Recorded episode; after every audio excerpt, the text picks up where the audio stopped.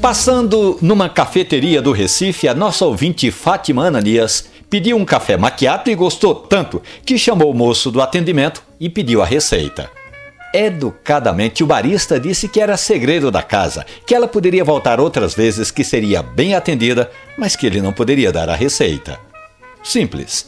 Café maquiato é café expresso, leite cremoso e espuma de leite por cima. Agora, se você está em casa, faça o seguinte: passe um café forte e uma boa proporção é colocar 10 gramas de café para cada 100 ml de água.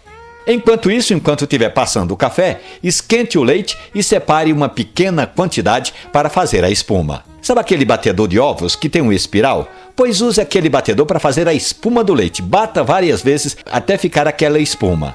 Numa caneca, coloque o café, o leite bem quente e despeje a espuma de leite por cima. Você vai ter um café maquiato caseiro.